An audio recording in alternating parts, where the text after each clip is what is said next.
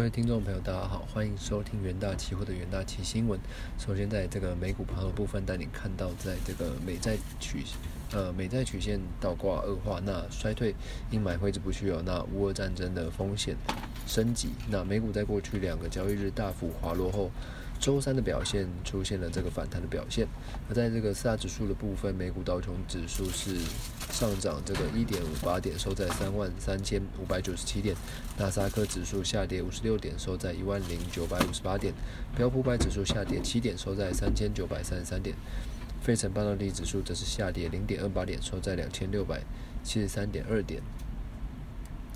而在这个国际油价呃持续跌。滑落，然后打压能源股。那尽管北京宣布取消一些这个疫情的防控限制，中概股 ADR 表现不佳。那航空股、邮轮股这个连续走低。那医疗保健逆势走高。而在镇静消息方面哦，新冠疫情冲击之下，中国十一月进出口贸易额大幅萎缩，那超乎市场的预期。那全球经济成长这个加剧。那三十年美债殖利率暴跌至百分之三点五以下。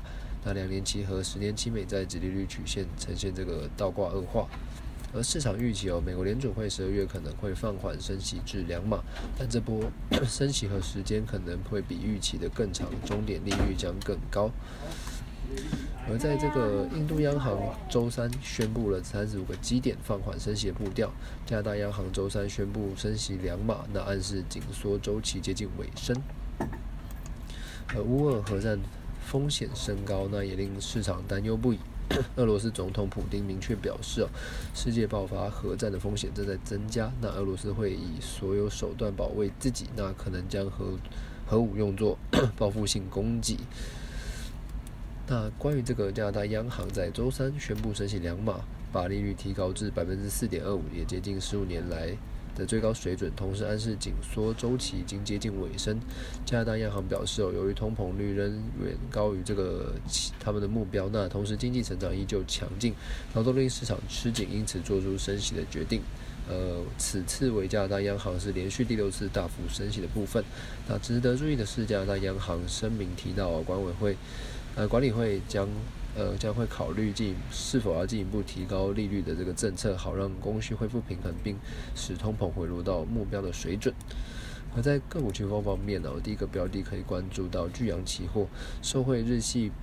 呃，服饰品牌大单带动，巨阳十一月自结合并营收二十四点六三亿元，是月增百分之一点二七，那年增百分之九，单月营收再创同期新高。公司前十一个月累计业绩达两百九十六点一五亿元，是年增率超过百分之十五。二零二二年全年营收将首次突破三百亿元的关卡，由于第四季客户短单量。